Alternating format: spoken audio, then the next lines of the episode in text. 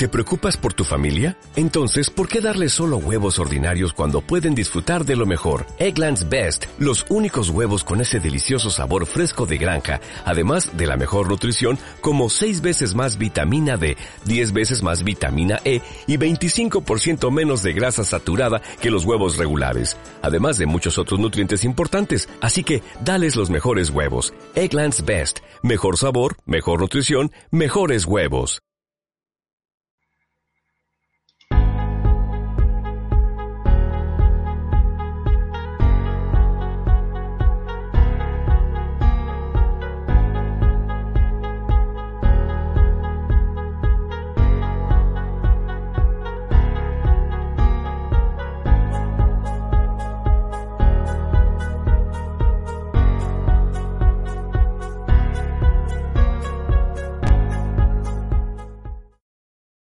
Buen día, audiencia de vocero.pe, soy Daniel Polemán y en el segmento Mirando Ando Tumbes eh, vamos a conversar sobre algunos puntos relevantes del día de hoy y luego vamos a tener una entrevista a partir de eh, la mitad del programa.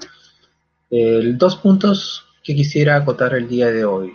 El punto número uno está referido al tema del el millón de dólares que han sido incautados ¿no? en la zona de, de Aguas Verdes, ¿no? y es un, ciudadano extranjero al parecer, y bueno, este, ese dinero al día de hoy se indica de que tiene bastantes vínculos con la FARC. ¿no? La FARC es este, esa facción esa facción revolucionaria, justo se llama Fuerzas Armadas Revolucionarias de Colombia, ¿no? es como este, la, facción terrorista, narcoterrorista colombiana. Y ese dinero, bueno, esta persona ya tiene indicios en el pasado de haber colaborado con, con la FARC, ha estado detenido, indican en Quito eh, años atrás por esta, por esta situación. Y bueno, sigue, sigue nuevamente en este, en este punto, ¿no? El tema es que ese, ese dinero, ese millón de dólares, que es dinero ilícito y sabemos que la FARC está vinculada con el narcotráfico, bueno, al parecer está ingresando a Perú y en Perú se está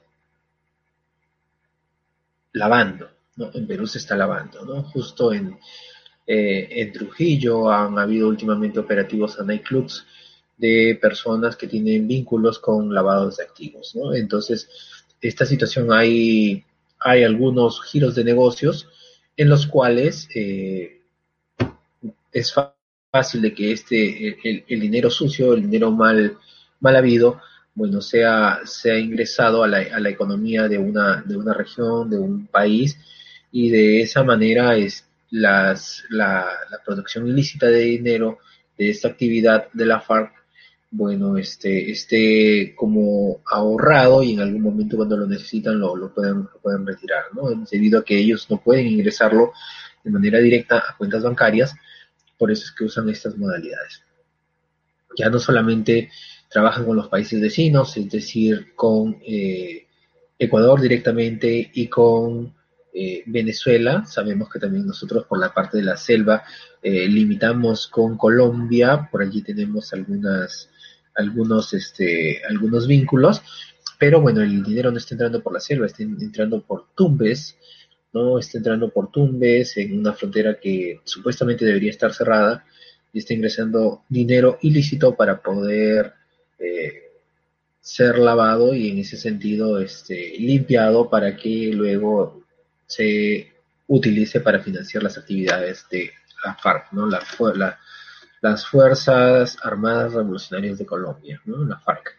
Entonces ese es un caso que va a tener que ser profundamente investigado y estoy seguro de que este, no, esto no ha sido la primera vez que ha pasado en Perú o ha pasado a través de Tumbes. ¿no? Esto deben haberlo hecho varias veces, entonces mayor, mayor control con estas actividades porque es, eh, este dinero que entra para el lavado de activos conlleva o viene de la mano con el tema de eh, actos también delincuenciales, ¿no? Vienen con, con los, el tema de las bandas y todas esas cuestiones, ¿no? Muy bien, ese es el primer punto.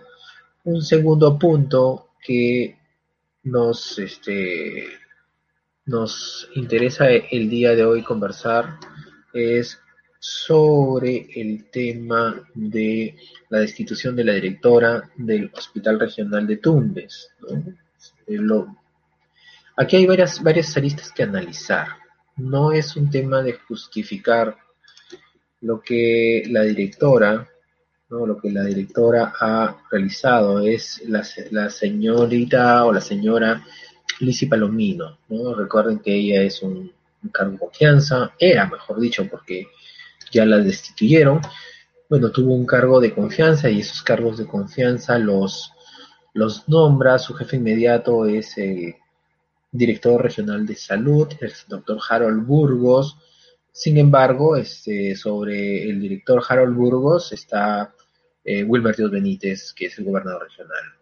Y es claro de que el gobernador regional es quien nombra estos cargos de confianza debido a que en esta destitución ¿no? Eh, que ha tenido la, la, señora eh, Palomino, dioses, indican que ha sido, mejor dicho, el doctor Harold Burgos indica que ha sido una decisión eh, consensuada, ¿no? O sea, ha sido una decisión que ha sido tomada entre el gobernador regional Wilmer Dios Benítez y el doctor Harold Burgos, que es el director regional de salud de Tumbes, la famosa DIRESA. Entonces, eh, ¿cuál es el tema? Aquí, bueno, hay, como les se mencionó, hay distintas aristas.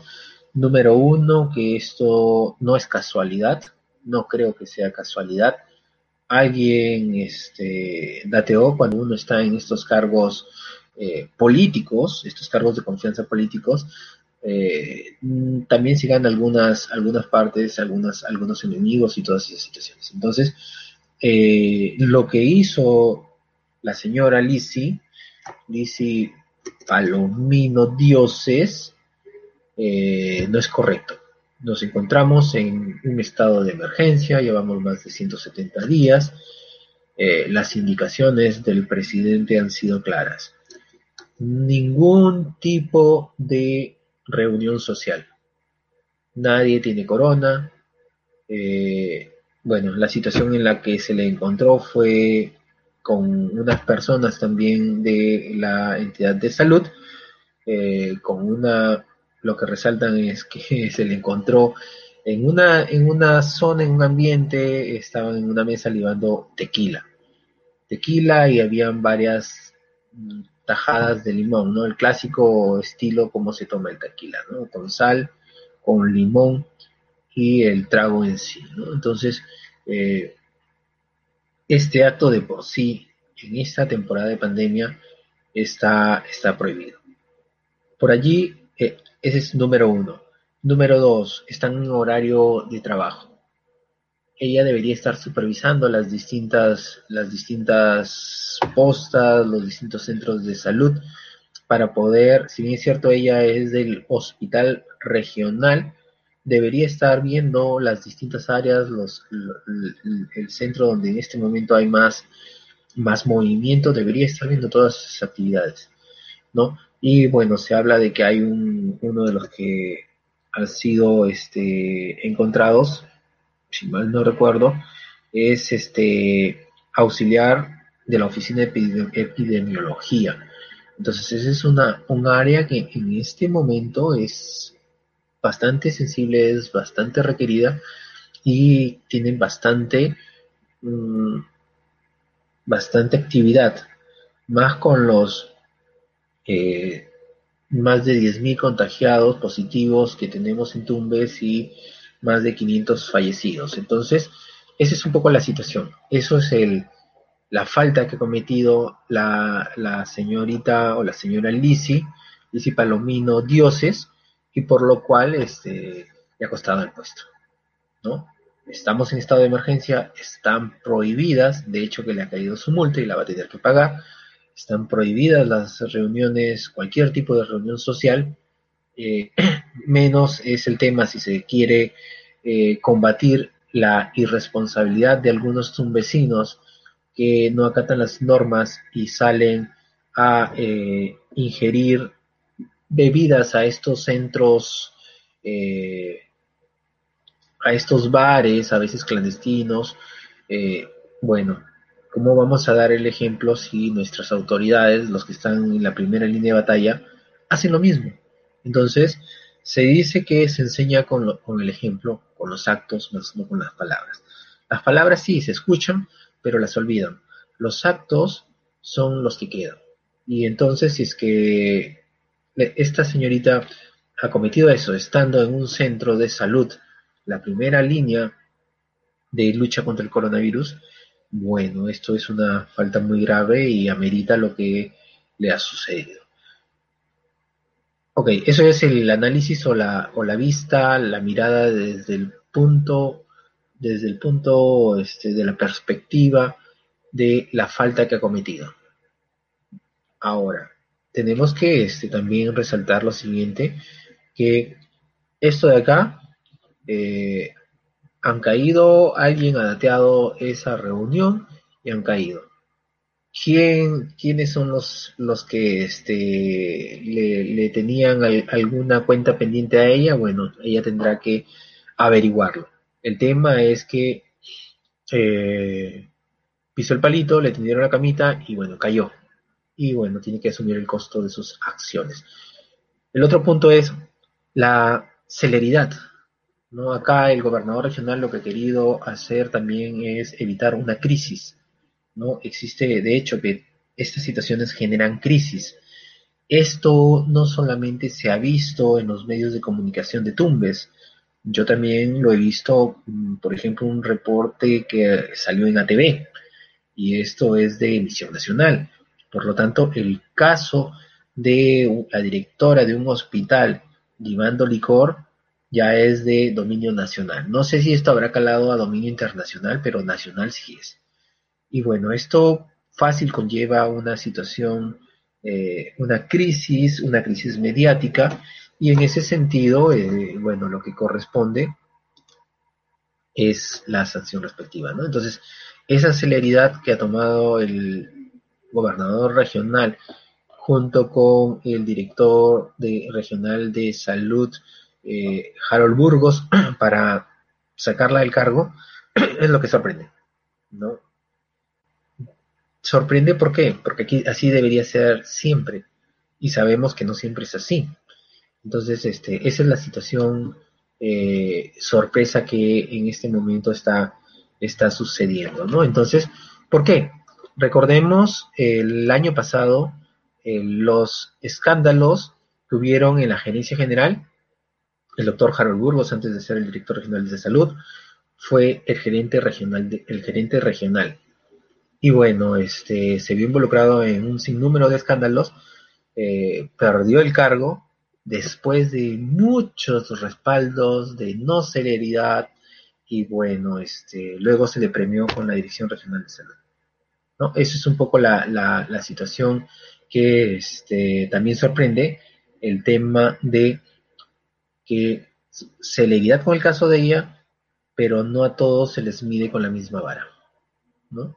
Y sabemos cuáles son los motivos que están atrás de todo ello, ¿no? Entonces, este, la señora Lisi, bueno, ha sido un fusible que lo han tenido que quemar para evitar una crisis, una crisis mayor. Si la contenía, se le hacía una crisis y en este momento no creo que el gobernador regional esté, esté para este, alguna crisis eh, puntual eh, en su gestión. Muy bien, vamos a una pausa y volvemos con el señor Julio Benítez, con quien tendremos planificado una, una entrevista. Pausa, una breve pausa y volvemos.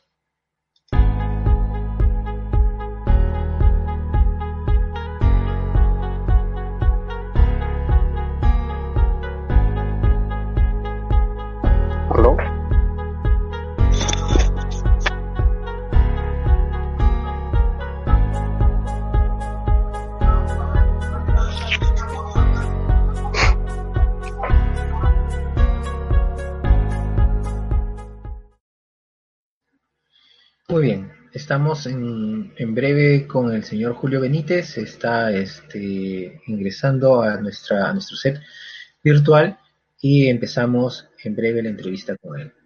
Señor Julio Benítez, ¿cómo está? Buenas tardes, bienvenido a vocero.com. ¿Cómo está? ¿Qué tal, amigo Dan? ¿Cómo estás? Muy bien, muy bien, muchas gracias. Muchas gracias por tu, por tu cordial invitación. Agradecidos también por haber, este, habernos acompañado el día de hoy y, bueno, un poco para conversar y conocer sobre eh, lo que ustedes, las actividades que ustedes realizan. Antes, antes que nada, me gustaría que eh, para las personas que no, no, este, no tienen conocimiento, eh, nos, nos haga referencia o nos comente y nos socialice qué es, qué es el ETI. Ya, bueno, amigo Dan, te comento, el ETI son las siglas de Equipo Técnico Impulsor.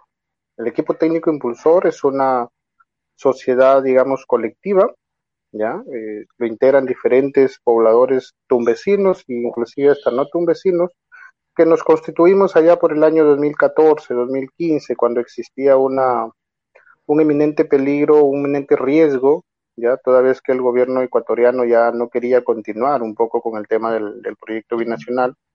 Inclusive le proponía al Perú que se hagan acuerdos bilaterales para que cada quien ejecute sus alternativas, ¿no? Bajo sus criterios correspondientes.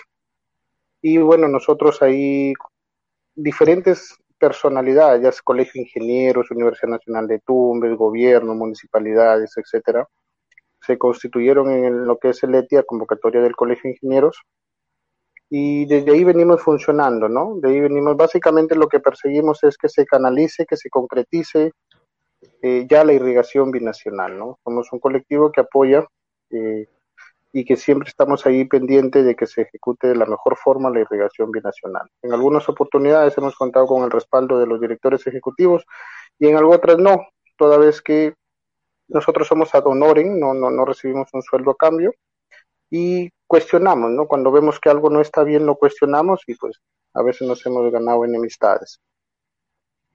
Ese es, digamos, en resumen el ETI, ¿no?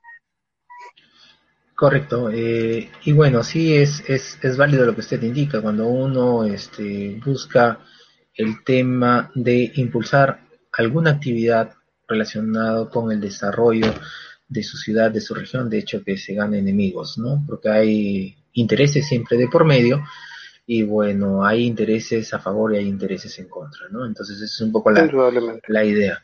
Exactamente, y a veces hay, hay intereses que no son visibles, ¿no? Esos son los más peligrosos, ¿no? Entonces, este, y, efectivamente. Eh, muy bien, este, y están ustedes desde el 2014, me hace mención, ¿cuáles son los avances que desde esa época al 2020 más o menos han, logrado? ¿Qué apoyo eh, las, las, los entes, los distintos gobiernos subnacionales, llamémosle gobernador, la gobernación regional, los municipios y bueno, los en este momento los congresistas, eh, han brindado al, al objetivo que persigue ETI?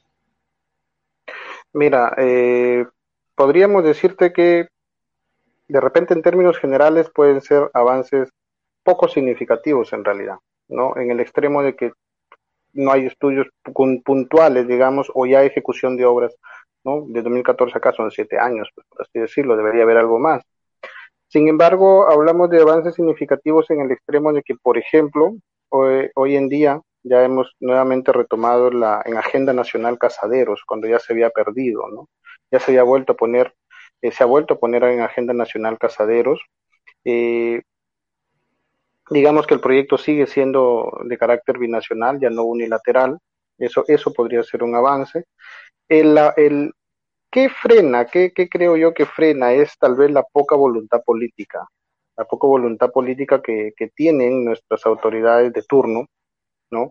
Eh, no hemos recibido un respaldo, por ejemplo, de las autoridades regionales, más allá de que recién hace poco hemos conversado con el señor alcalde de la provincial de, Tum, de Zarumilla, eh, pero básicamente pidiendo nuestro apoyo como equipo que conoce un poco el tema, ¿no? Tenemos algo de experiencia en el tema para apoyarlo en, canalizar su irrigación faical, ¿no?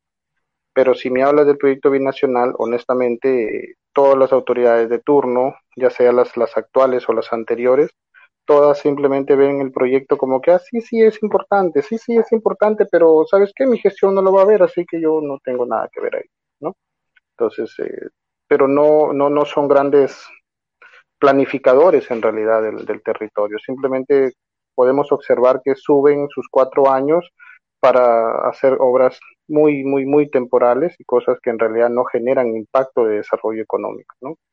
Obras, obras para mí, desde mi criterio, eh, que no, o sea, tienen una planificación de obras que no generan un verdadero impacto en la economía regional, más allá de, de, trabajos temporales o cositas puntuales, ¿no?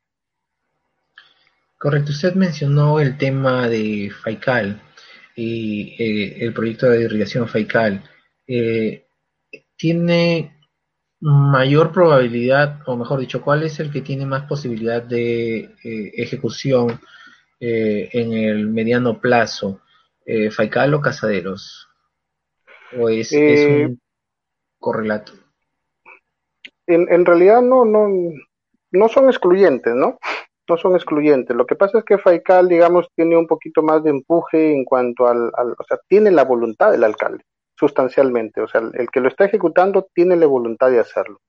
Casadero lo ejecuta el binacional, pero ni él mismo, ni ellos mismos tienen la voluntad de ejecutar el proyecto en sí. Se están dedicando a otras cosas, obras de defensa ribereñas, que no son en sí el, fin puntual del proyecto. Entonces se han entretenido en otras cosas, a diferencia de FAICAL. FAICAL está en actualización de expediente, de expediente a nivel perfil, para poder pasar a expediente técnico y, si Dios lo permite, este, ejecutarse, ¿no? De acuerdo a lo, conversado con el señor alcalde de Zarumilla, eh, tiene la voluntad política del presidente Vizcarra en antes del 2021 el dejar eh, poniendo la primera piedra en este caso de, de, Faical, ¿no? Dejarlo lo más que se pueda. Digamos que por ahí podría, podría verse como que la irrigación Faical está más próxima a ejecutarse, reitero bastante, por la voluntad política que le está poniendo la autoridad. Correcto. Y referente al impacto de Faical, centrémonos primero con Faical y después pasamos a Casaderos. El, el impacto de, de, Faical eh, en lo social, en lo económico, ¿cómo es más o menos, cuál, cuánto sería o, en qué medida este, podríamos nosotros ver reflejado eso, tal vez en cifras en el PBI regional o ello? ¿Ustedes sabe, eh, ya tienen cuantificado ello? Eh, mira, como te digo, todavía está a nivel de, de perfil y lo que están haciendo es una actualización de los datos de los costos del perfil que se elaboró el año 2003, que lo elaboró el proyecto binacional.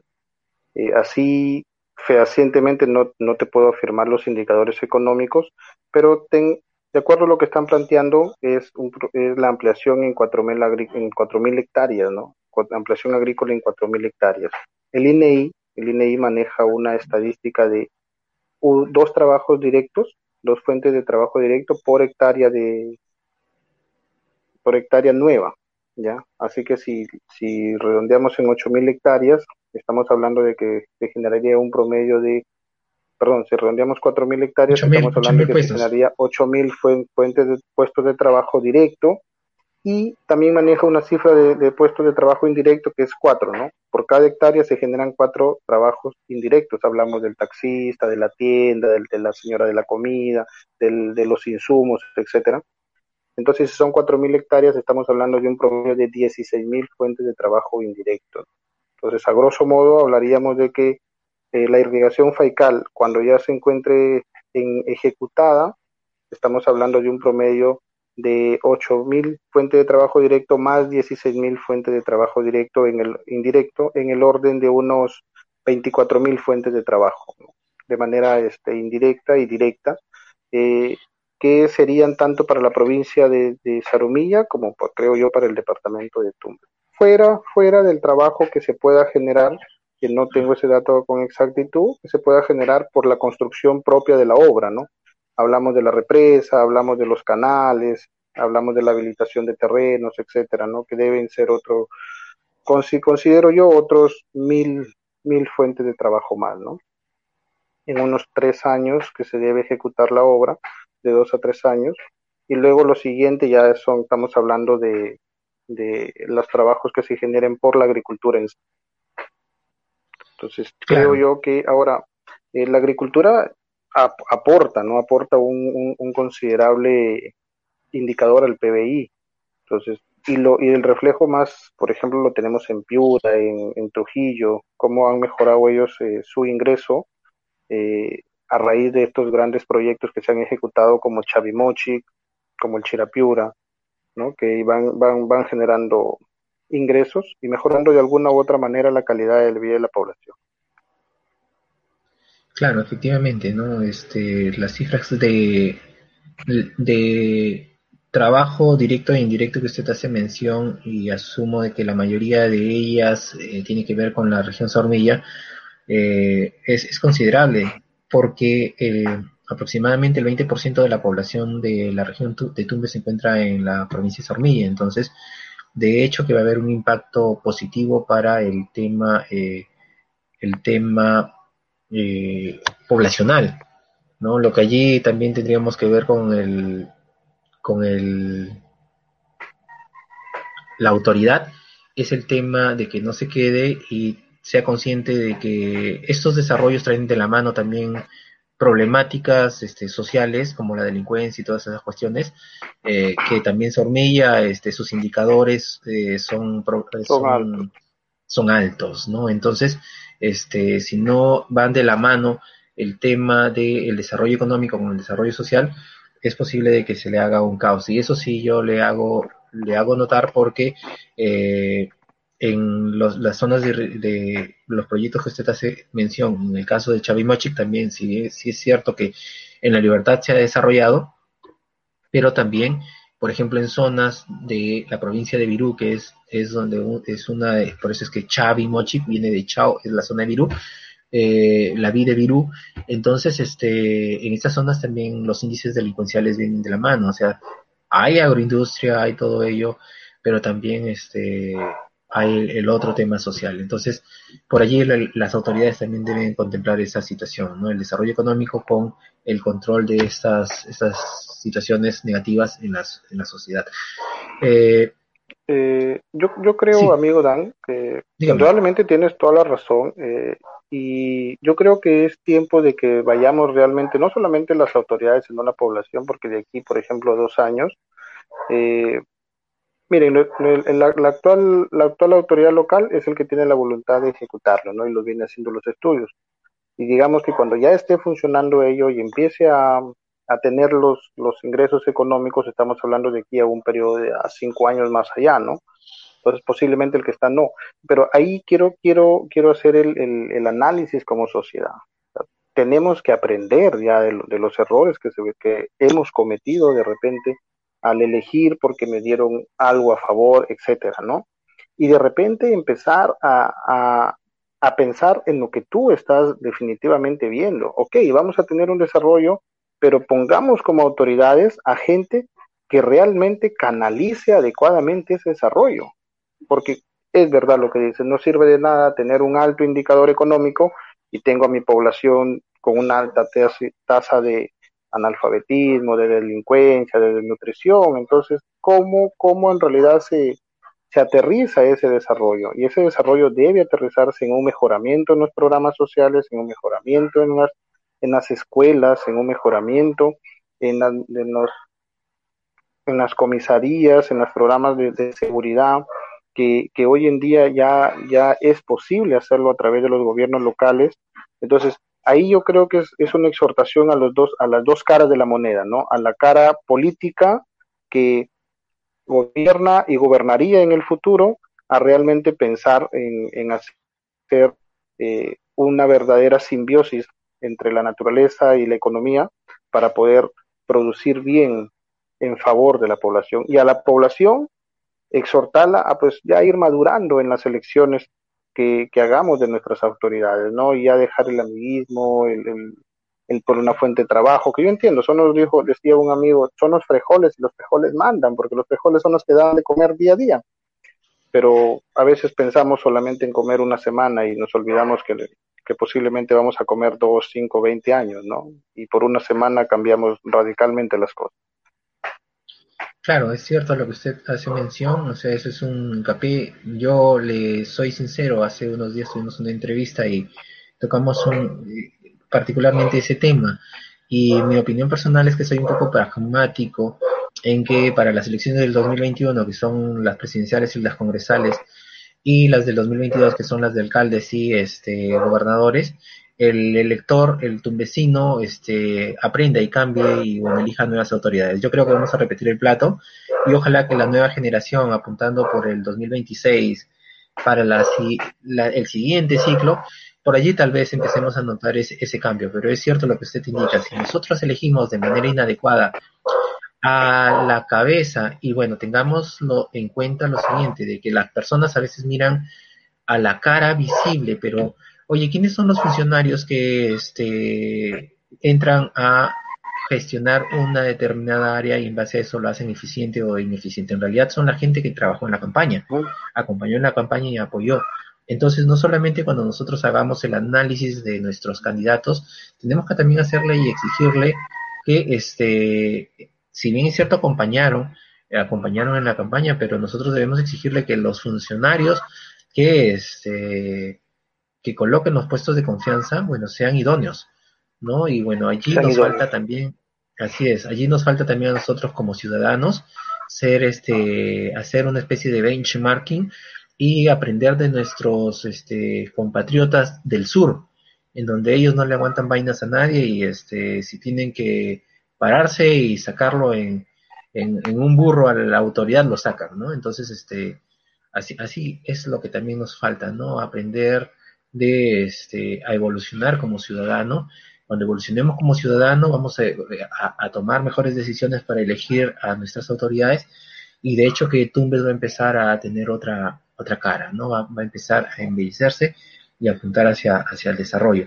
Y obras como Faical, en la cual usted hace mención, que es, es, es un proyecto esperado en, en la zona de Saurmilla, y que va a beneficiar a, muchos y es cierto, el agro es intensivo en mano de obra, ¿no? Este, llamémosle, por ejemplo, acá en, en, por ejemplo, en los proyectos en La Libertad, una, una procesadora Damper, más o menos, este, GAMP, Damper, Camposol, todas ellas asociadas a Agrícola Virú, ellos por lo menos tienen contratados a mínimo mil personas. Mínimo mil personas. Si estas mil personas tú le pagas mil soles, todos los meses, recuerda que entran mínimo, o sea, les pagan más también, entran un millón de soles mensuales por cada agroindustria en la economía regional. Y ese, ese millón da vuelta, ¿no? Se van da las tiendas y toda esa cuestión. Entonces, generan, generan de todas maneras un desarrollo, o sea, la, la agricultura genera desarrollo si es que sabes este, gestionarlo de manera adecuada. Y allí es donde nosotros, donde quisiera hacerle una consulta puntual. Se habla bastante del tema de la contaminación del, del río del río Tumbes y también de la aspiración de este, los productos orgánicos, ¿no? Si bien es cierto, eh, tener un producto, o sea, vamos a desarrollar el agro. Eh, la idea es que estos proyectos de irrigación en Piura, en Lambayeque, en La Libertad, en Ancash, eh, ellos no necesariamente son para el mercado interno, o sea, sus productos son para generarle valor y la generación de valor ya procesados estos productos son para exportación. Pero sabemos que en el mercado exterior los estándares son altos, son exigentes. Si nosotros queremos aspirar a Estados Unidos, Canadá, si queremos aspirar a Europa o al Asia, no es que vamos a mandar nuestro producto así tal cual, sino que nos van a pedir un, distintos estándares para ah, cumplir. Claro estándar de calidad del producto. Efectivamente, calidad y estandarizados. ¿Cómo estamos con el tema, eh, el avance? Bueno, recientemente se salieron en las noticias de que una asociación de agricultores habían conseguido en, en la ONU, me parece, que ya lo tomen y vean toda esta problemática ya desde un punto, desde un tema internacional esto de acá está avanzando o nuevamente es entrampado, porque de hecho que tampoco veo compromiso por parte de las autoridades, gobernador regional, alcaldes, menos menos las este los congresistas. Mi apreciación personal es de que Manuel Merino, siendo del, del proveniente del agro, bueno, este pata ya se enfrascó en sus luchas este, capitalinas al ser presidente del Congreso y poco o nada está enfocándose hacia Tumbes Y bueno, el señor este, Napoleón Puño, si nosotros vemos, entramos a la web del Congreso, es nula su producción legislativa a, la fecha. Eh, ¿Cómo va este tema del el empuje para la descontaminación de, exactamente, la descontaminación del río Tumbes? Ya, mira, este, también nosotros como ETI, dicho sea de paso, queremos realmente felicitar al amigo Francisco Barreto, más conocido como Pancho Barreto, el, socialmente en Tumbes lo conocen como Pancho Barreto. Felicitarlo a él y a este grupo de, de agricultores tumbesinos que realmente, como decimos que obviamente se han fajado los pantalones y han presentado esta denuncia eh, internacional que, si bien, como lo has mencionado, la OEA ya lo ha tomado y ya le va a cursar a Ecuador para que se, se pronuncie al respecto y seguramente va a tener todo un, todo un proceso que, ya lo van a ver en, en la Haya, me imagino.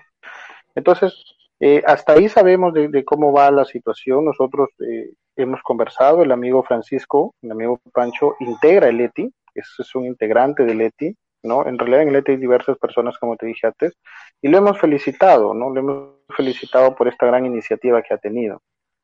Eh, ¿Cómo vamos? ¿Cómo, ¿Cómo lo percibimos nosotros como ETI? En realidad, como muchas cosas más, papeles y solamente papeles, decía esta canción de Pimpinela, palabras, palabras, palabras, que, se aterrizan en papeles.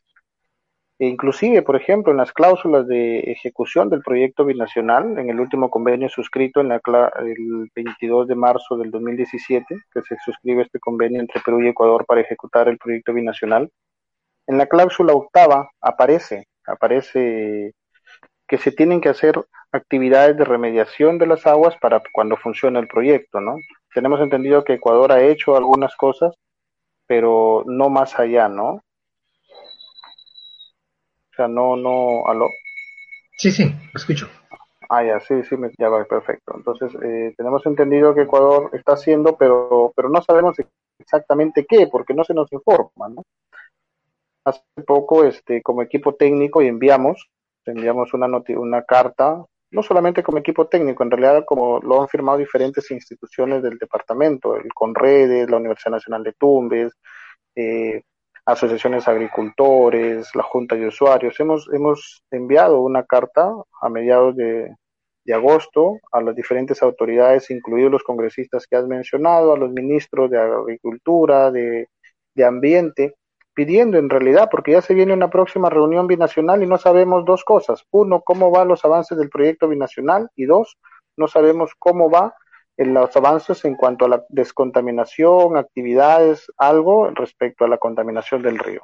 Hemos hecho saber nuestra preocupación como sociedad civil organizada, eh, pidiendo al presidente de la República junto a sus ministros y a otras autoridades que nos, que nos digan cómo va eso, ¿no? Entonces, eh, básicamente esas son las actividades que se sabe, se conoce. Nosotros, eh, dentro de los esquemas, dentro del esquema de cazaderos, hemos leído la experiencia de otras embalses, de otras represas, la más cercana, Gallito Ciego, que reportan de manera indirecta, ¿no? No, no, no te puedo decir que ese es el fin de la represa porque no es cierto, pero reportan de manera indirecta que un, efecto positivo de, contener las aguas en la represa es que, como sabes, ahí se quita la velocidad del, caudal, ¿no? Las aguas van, en, digamos, en un aparente reposo con un caudal muy mínimo. Entonces esto genera que ese, ese caudal mínimo lo que conlleva es que los sedimentos que están mezclados en, un primer momento con el, con el agua empiecen a decatar, ¿no? Valga la redundancia, empiecen a sedimentar al lecho de la presa y su mismo nombre lo dice, como son metales con pesados, también caen con los sedimentos. Entonces ya está demostrado, eh, se ha tenido como experiencia positiva aquí en Gallito Ciego, en unas represas en Chile, en las que se han dado cuenta que, como te decía, de manera indirecta, un efecto positivo del agua represada es que ha bajado considerablemente los, la concentración de metales en el agua. Entonces nosotros pensamos ¿no? Eh, ahí sí, seguramente cuando se haga el, estudio de impacto ambiental de la irrigación, eh, debe hacerse un mejor análisis de lo, que, de lo que nosotros planteamos. Pensamos que este juego de dos presas porque si se, si se llegase a, aceptar Casaderos, quiere decir que se acepta Marcabelí. Y Marcabelí es una presa, te comento amigo Dan, es una presa que se ubica aguas abajo, ahí nomás, aguas unos 20, 30 kilómetros aguas abajo de donde están todas las minas ecuatorianas. O sea, la primera presa se haría en territorio totalmente ecuatoriano, donde se llama Marcabelí, a la altura del pueblo Marcabelí, y luego pasa una cantidad de agua a la presa Casaderos, que ya es acá en territorio peruano, peruano-ecuatoriano. Entonces, si tú te das cuenta, la, primera agua, vamos a decirle así, criollamente contaminada, cochina, se queda gran parte en la presa Marcabelí. Y si hacemos, y si tomamos en cuenta esta experiencia que ya ha surgido en otros sitios donde las represas generan que el agua, digamos, los metales sedimenten y todo eso, quiere decir, ¿no? Así nomás dijo eh, haciendo un análisis a grosso modo, quiere decir que Marcabelí sería algo como un primer filtro de aguas. Luego fal, luego pasa, y esas aguas que pasan de Marcabelí para con rumbo a Casaderos, también se van a diluir aún más, porque en el camino entre la ubicación de Marcabelí y la ubicación de Casaderos hay como un espacio como de 60, 70 kilómetros, y en esos 60 kilómetros hay dos grandes que quebradas que aportan agua limpia. Estamos hablando de la quebrada Conventos en Ecuador y la quebrada Casaderos entre Perú y Ecuador. Entonces, consideramos nosotros en nuestro pequeño análisis que el agua que viene eh, ya un poco filtrada de, Marcabelí, que se mezcle con el agua de la quebrada Conventos y que se mezcle con el agua de la quebrada Casaderos, eh, debe diluirse aún un poco más y sumado a un segundo efecto de, decantación en, en casaderos, creemos y, estamos convencidos, de acuerdo a lo que se ha revisado, eh, que el agua que pase de cazaderos para el Perú, ya para agricultura, eh, estamos convencidos que no va a contener la misma cantidad de, metales pesados que hoy en día, sino una bastante con concentración menor. Eso es en cuanto a nuestro planteamiento, ¿no? Sí, asumimos que también esto ya una vez que prospere, bueno, esto sabemos que tiene un, un procedimiento que muchas veces duran años en la OEA, bueno, eso, eso también va a sumar para que, este, eh, eh, aparte de estas eh, futuras represas, este, también la, los entes contaminantes, que son las mineras y normalmente informales en Ecuador, también este, dejen de incurrir en esto, en estas faltas y delitos contra la naturaleza y contra la población tumbesina, ¿no? O la población que está al, a través del cauce, ¿no? Eh, consume. Más o menos. Consume. Así claro, Si me permites un, minutito nomás, que sí, sí, solamente una, una cosita, algo importante en lo que tú has dicho, que se me había, que se me había olvidado realmente y tú has contribuido con, con algo muy importante las actividades, ¿no? Vayamos al caso de que vayamos, dijo, seamos positivos y si se ejecuta, ¿ya? Marcabilidad. Ya, vayamos, vayamos, simplemente soñemos un ratito. Entonces, tenemos marcabilidad ya. Eh, si te das cuenta, Marcabilidad está totalmente en territorio ecuatoriano y va a ser para aprovechamiento de ellos. Entonces, yo creo y nos, y nos, nos hacemos la pregunta, ¿tú crees, amigo Dan, que al tener esa agua ahí contaminada para su uso, no van a hacer algo para que esa agua también empiece a descontaminarse y ellos puedan usar un, agua menos contaminada? Yo creo que sí. Y ahí entra a tallar lo que tú dices. Estoy seguro que el gobierno ecuatoriano, al ver ese que ya va a usar el que en realidad no la usa, al, ver que el gobierno ecuatoriano está usando esa agua ya sus, sus, sus pobladores, sus agricultores, estoy seguro que va a realizar alguna opción para que se erradique eh, se, se, se, implemente de una manera más adecuada.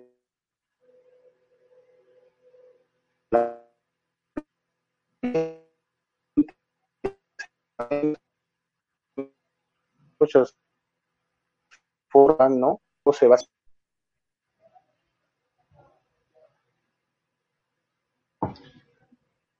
Tenemos una falla de audio en origen. Un instante, por favor, a nuestros oyentes. Señor Julio, ¿me, copia? Yo sí, te, yo te escucho, no sé si tú me escuchas. Ah, ya. Sí, justo había un, un problemita con el audio, pero ya se restableció.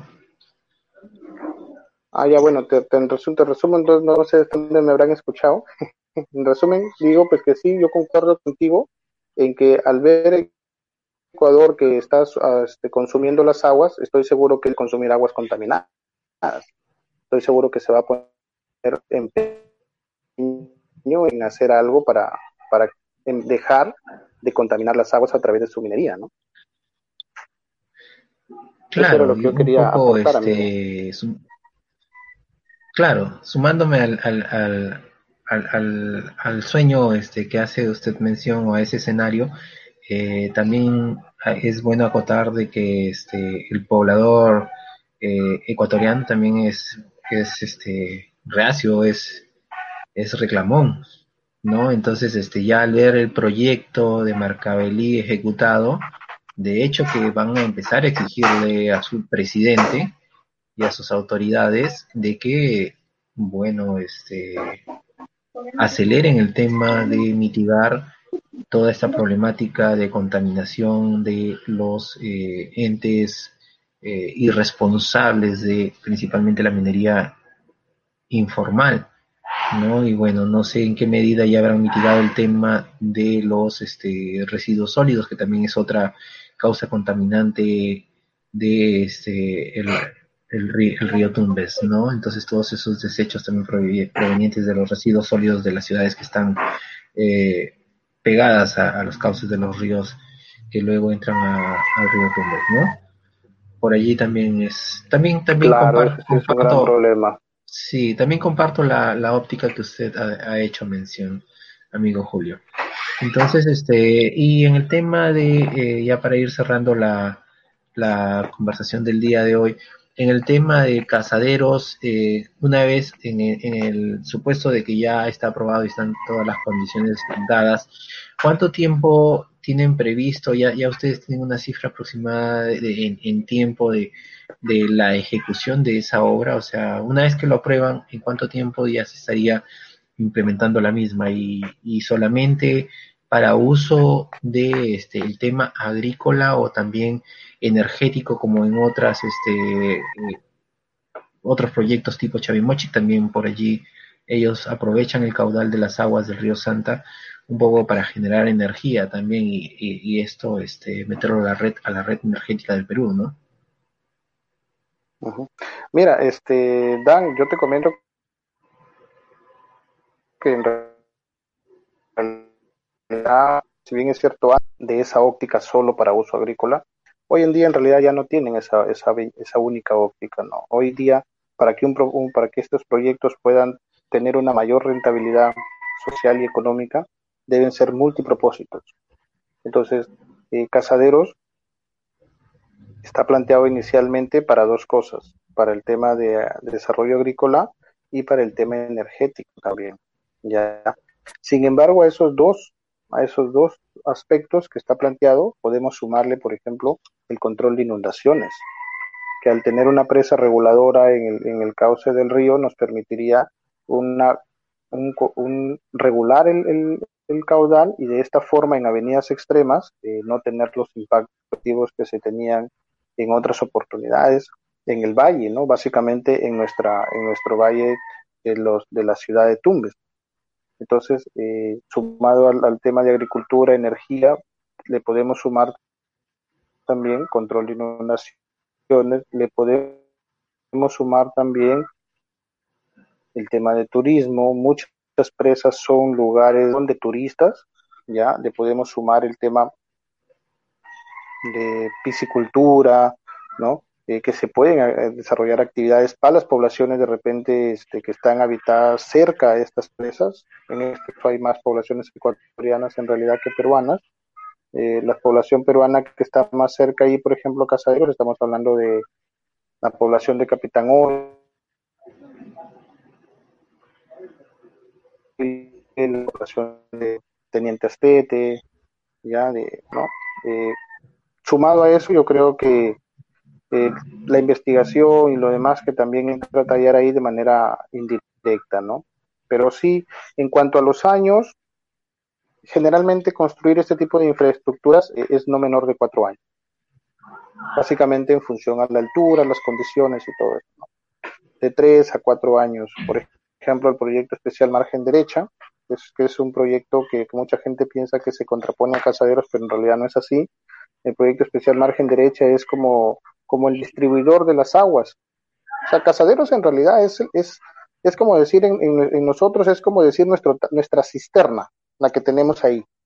Y cuando ya vamos a necesitar agua, bombeamos para, nuestra, para nuestro tanque elevado y de nuestro tanque elevado distribuimos a toda nuestra casa algo así, y tanque, este, el tanque elevado vendría a ser margen derecha, por ejemplo, ¿no? Y ya la presa, la presa Angostura, la presa este, Averías, las otras presas vienen a ser nuestras distribuciones de casa, ¿no? Casaderos es básicamente eso, es y, siempre dicen se contrapone, no, no se contrapone. Mucha gente dice, podemos empezar de atrás. Sí, yo sí estoy de acuerdo que podamos empezar de atrás, ¿no? empezando con presas más pequeñas, garantizando de repente primero el uso en las cuencas limpias y a medida que se vayan haciendo algunas actividades de remediación del río, ir proyectando ya las obras en el río y luego articularlas todas. Sí, sí estoy de acuerdo, pero eso también considero, ¿no? Estamos en un Estado de Derecho, considero que debe quedar escrito, ¿no? No, no porque se le va ocurriendo a uno, hoy día hagamos esto, mañana hagamos lo de ya, lo podemos haciendo, ¿no? Pero en resumidas cuentas son obras que no, que no bajan de, de cuatro años de, ejecución, ¿no? Son obras grandes. Claro, es cierto, y bueno, el, impacto ya está este, visible en otras regiones del país y cómo han, han, desarrollado sus economías, cómo han desarrollado este, las economías familiares por el tema de la este, eh, ya que son actividades intensivas en mano de obra. Y bueno, este, la primera labor que nosotros tenemos es un poco como ciudadanos, ¿no? A, la espera, prepararnos para este, cuando exista todo este desarrollo, seamos ciudadanos distintos para enfocarnos o estar alineados hacia eh, objetivos comunes, ¿no? Objetivos comunes como es el tema de ¿Qué es lo que apunta a desarrollar Tumbes, no? O sea, eso que hacías mención de casaderos y el tema energético es cierto. Los proyectos que no tienen impacto, eh, tiene impacto social, pero también económico, o sea, multi, multibeneficios. Eh, allí si se habla de desarrollar una, este, una zona, un parque industrial en Tumbes y nosotros no aseguramos el tema de la electricidad, yo creo que estaríamos un poco, un poco complicados, ¿no? Y ahora, más aún que está de moda, eh, bueno, hay que ser conscientes con esta pandemia también se ha puesto más, más en, en vitrina, es el tema de las energías eh, renovables, ¿no? Temas como energía producto de este, eh, las, las movidas de las olas del mar, el, la luz solar, o en este caso del caudal de los ríos, ¿no? Entonces son las, las este, energías que son más limpias, más, eh, más, más este, cotizadas en, el mercado, ¿no? Entonces, e incluso esto de acá también puede ir hacia el tema de los bonos de carbón y todas esas cuestiones, o sea, también podríamos generar ingresos a través de el tema de cobrar bonos de carbono por este el, uso este eh, eh, ecológico de esta de este proyecto, ¿no? Muy bien, señor Julio Benítez, en realidad muy interesante la temática que nos ha compartido el día de hoy. No sé si usted tiene algún algún comentario final para este, la audiencia que en este momento está conectado y bueno, que posteriormente vean este video. Bueno, yo simplemente agradecerte, agradecerte, este, Dan, por la invitación y agradecer a todos tus oyentes, a todos tus, seguidores, ¿no? Eh, invitarlos, invitarlos a, a reflexionar en cuanto a nuestro comportamiento ciudadanos, en nuestro comportamiento como electores, evolución como, como sociedad. Pero eso va a depender mucho de nosotros, de nosotros como personas. En la medida que nosotros nos concienticemos del desarrollo que realmente queremos tener queremos seguir siempre mirando a las demás regiones cómo tienen mejor infraestructura o mejor tipo de, atención médica, eh, mejores pistas, etcétera, o realmente también, también queremos eso en, nuestra, en nuestro departamento. Entonces, eso va a depender mucho de, la evolución que tengamos como sociedad en cuanto a la evolución primero como persona. ¿no? Invitarlos también a, a seguirnos cuidando en esta difícil crisis que nos toca vivir después de casi 100 años a la humanidad. La última crisis parecida en cuanto a salud fue la gripe española de los 1920. Entonces, eh, usemos adecuadamente nuestros, mascarilla, nuestro alcohol, desinfectémonos y sobre todo entendamos que tal vez aquellos que estamos jóvenes, aquellos que estamos aún en una edad eh, entre comillas fuerte, seguramente no nos va a pasar nada, seguramente no vamos a sentir nada, pero tenemos padres, tenemos abuelos que ya son más vulnerables y que tal vez enterrarlos va a ser aún mucho más doloroso. Un saludo cordial para todos ustedes y muchísimas gracias por tu cordial eh, entrevista, mi querido amigo. Muchas gracias, señor Julio. También agradecidos por este su tiempo, sus eh, habernos compartido sobre la actividad que ustedes realizan a través de, Leti y cuando gusten las puertas de vocero.p están abiertas para este, seguir conversando. Hasta luego y a cuidarnos como usted indica, es la primera pandemia global que estamos viviendo y este, algunos indican que no es la última. Así que si no evolucionamos y no aprendemos ahora como ciudadanía, la próxima pandemia nos va a dar igual de duro. Gracias y hasta una próxima oportunidad. Muchas gracias. Igualmente, hasta luego.